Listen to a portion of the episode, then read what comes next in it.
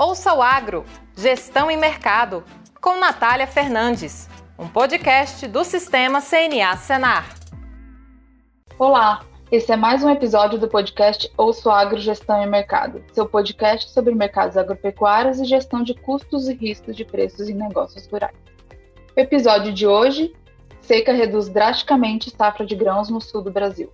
Eu sou a Natália Fernandes, coordenadora do Núcleo de Inteligência de Mercado da CNA, e o nosso convidado de hoje é Jeffrey Alberts, coordenador do Departamento Técnico e Econômico do Sistema FAEP Senar Paraná. Seja bem-vindo, Jeffrey. Obrigado, Natália. Obrigado pelo convite. É um prazer conversar com vocês e com todos os ouvintes. Então vamos lá, você que nos ouve, vem com a gente que já vai começar. Então, até meados de novembro, de forma geral, nós não tínhamos muitos problemas com o clima afetando a safra de grãos no, em âmbito nacional, né? Mas sabíamos que era um ponto de atenção. Nós até gravamos um episódio falando um pouco sobre a expectativa da safra, o andamento, que ela estava andando bem. Talvez a única exceção fosse mesmo no Rio Grande do Sul, onde a falta de chuvas tinha prejudicado bastante a soja e o milho, dificultando o plantio de diversas áreas. Acabou atrasando as operações em várias regiões no estado, né? Levando até algumas áreas de soja a serem plantadas na segunda metade de janeiro. Até então a safra estava indo bem, a ocorrência de chuva seria é, determinante para esse período, né, que é um período de enchimento de grãos. E eis então que essas chuvas não apareceram na região sul, na região do Mato Grosso do Sul também, conforme esperado. Então, Jeffrey, como que está, como que ficou a situação das lavouras aí no estado do Paraná e na região que vocês têm acompanhado? Natália, a, as chuvas, como você falou, aconteceram no mês de outubro com uma certa normalidade, e os produtores se animaram e realizaram o plantio. Só que depois disso, em novembro, dezembro e mesmo agora no início de janeiro, as chuvas diminuíram muito de volume, ficaram muito localizadas, e aí foi justamente o desenvolvimento das plantas que foi afetado. Nós não temos estandes adequados de soja nem de milho, que são as principais commodities, então as perdas já são expressivas e irreversíveis. Não tem condição agora de, de recuperação mesmo que alguma chuva venha a ter precipitação aí na, nos municípios, principalmente do oeste, noroeste e sudoeste do estado. E realmente parece que a quebra foi bastante considerável, né? A gente está falando de uma seca até, porque o volume foi bem abaixo, não é nenhuma estiagem tem até estimativas já dos órgãos oficiais e também de consultorias, que já trazem números bem abaixo, revisados, né, para a produção tanto de soja quanto de milho. A Conab, que aponta a safra de 140 milhões de toneladas para soja, 24,8 para o milho, o SDA, próximo disso também, 139 milhões para soja. Já algumas consultorias revisaram um pouco ainda mais para baixo, captando talvez é, num tempo mais atual, né, essas, essas quebras. Então, que tem revisões aí perto de 134 milhões de toneladas para soja, 26,8 para milho, isso falando é, de forma global, né? Não só no estado do Paraná. Então, a gente vê que de dezembro para janeiro houve essa correção grande, que foi o período mesmo que os prejuízos foram sendo é, computados, né? Vocês têm Conta pra gente, assim, do que vocês têm acompanhado aí na região, co como que tá essa situação para os produtores, vocês têm alguns números é, sobre o volume que pretendia se colher e agora não vai colher? Como você comentou, os números que a gente tem de acompanhamento, eles são nacionais, mundiais em algumas situações, e mesmo dentro do estado a gente tem uma diferença muito grande de produção, de produtividade entre as regiões o Departamento de Economia Rural ele tem apontado uma perda da ordem de 37%, 38% de modo geral na soja e de 40% no milho, mas a gente sabe que isso já está é, mais expressivo ainda, os volumes são muito maiores. Ah, na semana passada, na semana de 10 a 14 de janeiro, o Ministério da Agricultura fez uma rodada de visita a propriedades em 11 municípios do estado e nós, a federação, uma equipe técnica acompanhou essa rodada e pudemos verificar a campo essas perdas. Então, é, na prática, o que a gente pode observar é que existem situações de 20% de perda até 100% num mesmo município, porque justamente as chuvas são muito localizadas. E aí, como é, Estado, a gente vem quantificando isso já é, numa ordem de 6, 7 milhões de toneladas a menos na soja, principalmente, que é a principal cultura de verão dessas regiões afetadas. E em recursos, isso daria uma expressão de próximo a quase 30 bilhões de reais a menos de valor bruto de produção, com o impacto disso em toda a sociedade, né? A gente sabe que o dinheiro que não vem para o agronegócio, ele não circula no município, né, nas cidades, lá na ponta. Então, os municípios vão ter uma repercussão no comércio, na indústria, é bastante expressiva a perda aqui no Paraná. É, até porque são regiões realmente representativas nessas atividades, gira toda uma economia, né, em volta disso. E como você falou, realmente, para soja, o Paraná é, é, o estado onde mais ocorreu as perdas, né? Para o milho, o Rio Grande do Sul, mas realmente a situação dos estados do Sul estão bem delicadas em relação a isso. E além da soja e do milho, tiveram tem as atividades pecuárias também, que de alguma forma têm sido afetadas. Como que vocês têm acompanhado isso na região em relação às pastagens para as atividades pecuárias? A pecuária ela tem algumas vertentes nesse sentido, né? É, a pastagem foi severamente afetada, então não existe pastagem praticamente nessa região. O gado não consegue se alimentar dessa forma. A, ausência de produção de grãos também vai reduzir e encarecer a produção de ração. Então é um problema para o produtor, principalmente o pequeno, na aquisição dessa ração para fazer a suplementação dos animais que está levando, por consequência, alguns produtores a venderem o plantel, diminuir o plantel. Frigoríficos já estão apontando aí algumas matrizes sendo recebidas nos lotes para abate. E então a consequência do grão, claro, se estende na pecuária. O milho nessa região é, oeste, sudoeste, ele é muito plantado para silagem, mas aí nós já tivemos a perda no milho safrinha, né, a segunda safra no inverno uhum. passado, com perda também, né, uma perda de 6 milhões de toneladas também foi muito expressiva, que acarretou em silagem e também no grão. E a silagem agora ela não tem qualidade também, né? Além de, de não ter volume, ela não tem qualidade. A palhada é seca e aí não supre o animal também. Isso vai pegar pecuária de corte, pecuária de leite é, e suinocultura principalmente uma parte uhum. da avicultura nesse custo de produção também vai ser afetado, né, pela, pelo custo da ração.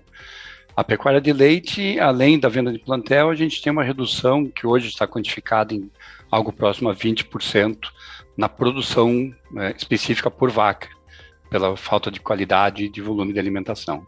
E, Jeffrey, já tinha, assim, como eu falei, o pessoal já estava de olho no clima, né? Tinha sido bom o volume de precipitação em outubro, que você comentou, depois já ficou todo mundo de olho, é um momento decisivo para enchimento de grão, como a gente também falou aqui. Você acredita que, como que estava a expectativa? Os produtores estavam esperando, deu tempo do produtor se preparar de alguma forma? Ele utilizou o seguro? Você tem informações de como que está o percentual da área segurada? Se de alguma forma ele vai conseguir fazer reduzir, né, o prejuízo? Como que vocês acompanham junto com o produtor essa questão da preparação dele para momentos como esse, com o uso dessas ferramentas, seja de seguro ou de outros instrumentos de gestão de risco? É, essa é uma questão interessante porque a gente também pode observar que existe um universo, uma diversidade muito grande de situações, né? É, o clima já era anunciado, a gente já tinha informação da ocorrência do Laninha, que as chuvas seriam em menor volume, só não se esperava, como em outubro elas foram boas, não se esperava que fosse tão radical, né, tão repentina a queda, então o plantio foi realizado com a expectativa de que as chuvas ainda aconteceriam, ainda que menor volume, mas o suficiente para o desenvolvimento da, das lavouras. E isso não aconteceu. Aí nós temos é, dois principais universos. Um do produtor que é vinculado ao crédito rural, e esse produtor, então, ele tem um vínculo também com o Proagro ou com o seguro agrícola, até por força de obrigação contratual, né, nos bancos, os contratos de financiamento de custeio de até 335 mil obrigatoriamente tem que ter Proagro ou seguro. Então, muitos pequenos produtores e médios produtores entram nesse contexto, mas nós também temos aqueles produtores que se capitalizaram ao longo das últimas safras, que foram safras boas, e que agora fez o plantio com recurso próprio e esse efetivamente está contabilizando perdas. Está se descapitalizando novamente e para ele vai precisar uma atenção de como que ele vai acessar o crédito para a, a próxima safra de inverno e a, e a sequência de verão aí já em 2023 pensamento sempre na agricultura é de longo prazo, né? A gente não, não consegue pensar só agora, a gente já está vislumbrando a contratação da safra de verão do ano que vem. Então, é, o volume de contratos aí no Proagro e no seguro é expressivo, apesar de a gente ter pouca gente, né, é, também uhum. nesses, nesse universo, mas é, estimamos que algo próximo a 60% dos produtores teriam alguma cobertura de Proagro ou de seguro apesar de que é, existe um descasamento temporal também, né? O tempo, o momento em que acontece a indenização para os produtores. Primeiro, pagarem o financiamento e, segundo, terem recursos para sobrevivência, os, os gastos pessoais né, da família. Porque a perícia está demorando muito, são muitos acionamentos, o volume de peritos ele é para uma situação de acionamento normal, né? e aí enfrentando uma quantidade muito grande, estão faltando peritos no mercado e está tendo muita demora para ter a indenização. Isso tanto no Proagro quanto no, no seguro comercial, né, o seguro agrícola. Mas são frentes que o Ministério também já está atento e a gente está buscando soluções para esses problemas de forma emergencial para resolver e dar rapidez no atendimento ao produtor. É, mais uma vez a gente está diante de um problema climático, a região sul acaba sendo bastante afetada por isso, né? Anos por geada, ou essa falta de essa volume de precipitação bem inferior é uma região afetada. E o produtor acaba assumindo, você citou aí uma média talvez de 60%, ele consegue então parte, né? Reduzir um pouco esse risco, mas ele assume parte do prejuízo também. Às vezes compromete até a próxima safra, né? Que ele vai plantar. Então a gente tem aí Isso. grandes desafios relacionados a gente encontrar instrumentos de mitigação de riscos eficientes para os vários perfis de produtores, como você comentou, dentro de um estado são várias realidades, de uma região, então o leque é bem maior. Encontrar também ferramentas que antecipem para o produtor né, qual que é o risco e o que, que ele pode fazer e políticas públicas mais tempestivas. Você falou sobre essa questão do tempo, de ele acionar o seguro, são desafios também que acabam estando inerentes e que a gente gostaria que já tivessem sido superados. Então, eu queria até propor de a gente fazer uma troca rápida para você aqui.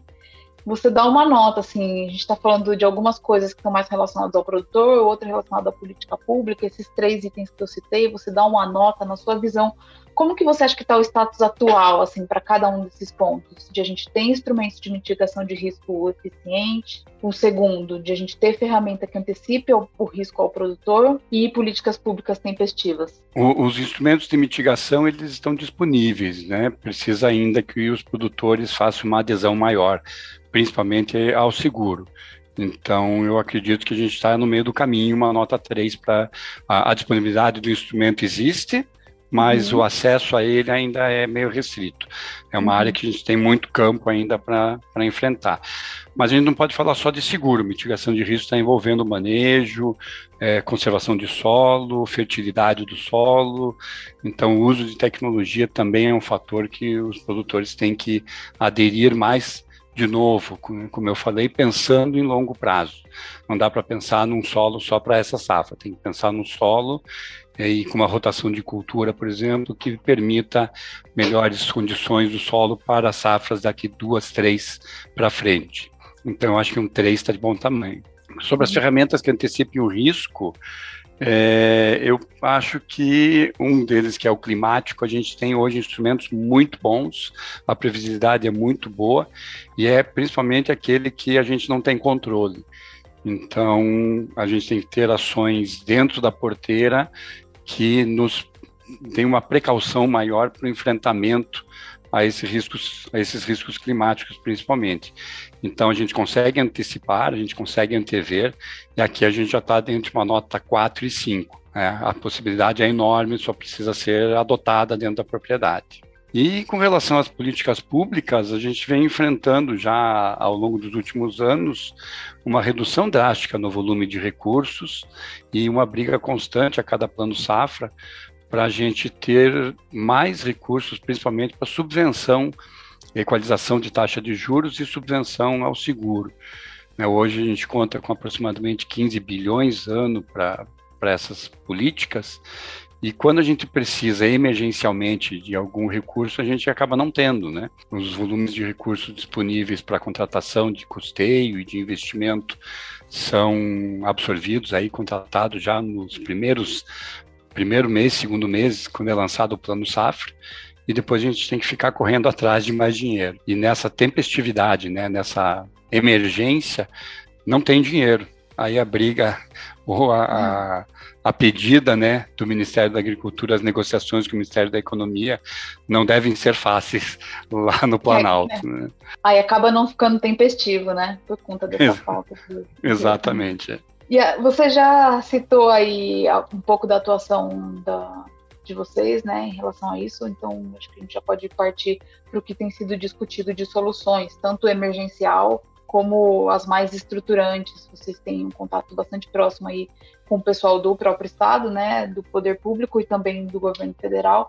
O que, que vocês têm discutido aí de soluções para esses pontos? Bom, nesse momento, justamente os financiamentos e as dívidas que os produtores têm no sistema financeiro, elas já têm formas de serem prorrogadas. Né? O próprio Manual do Crédito Rural, que o Banco Central publica e regulamenta todo o crédito, ele já prevê situações de perdas climáticas e a renegociação das parcelas de custeio e de investimento lá para o final do contrato.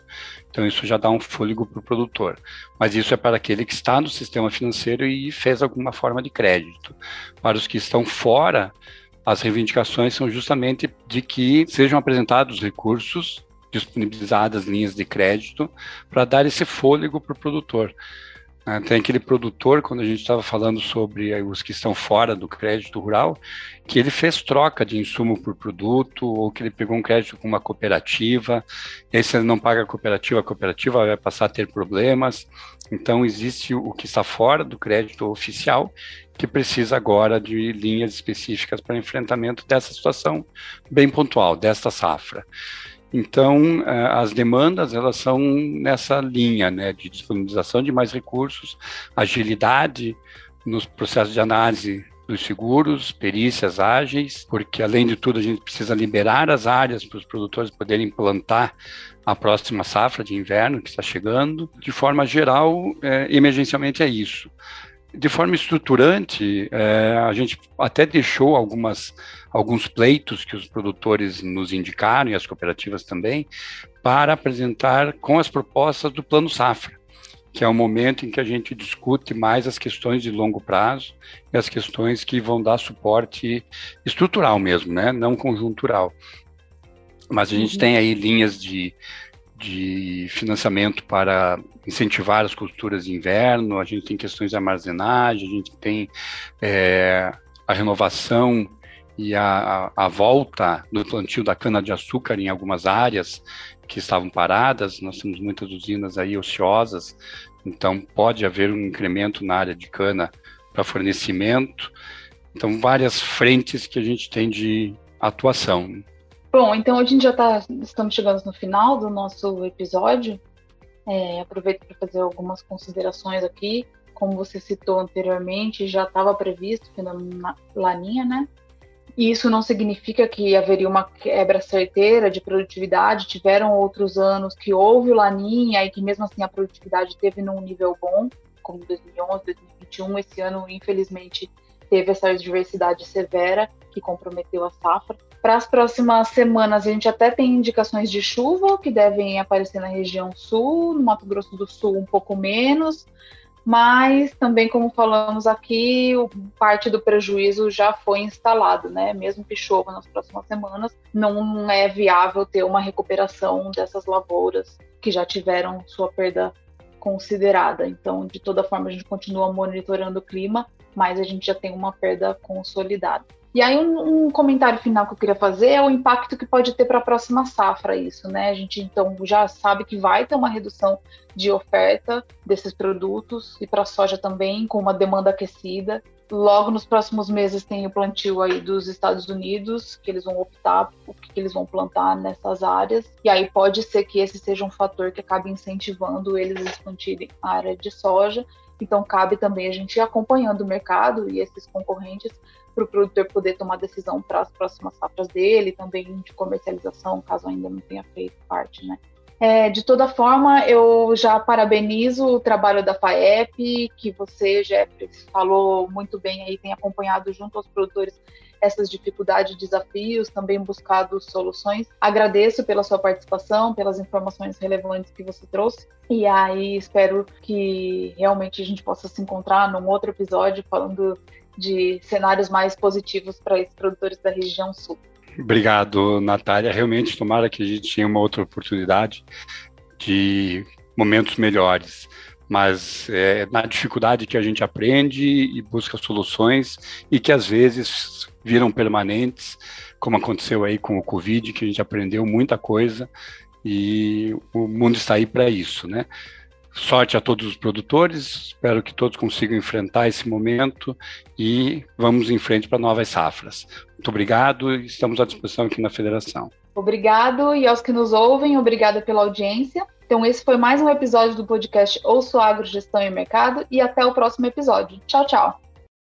Ouça o Agro, Gestão e Mercado, com Natália Fernandes, um podcast do Sistema CNA Senar.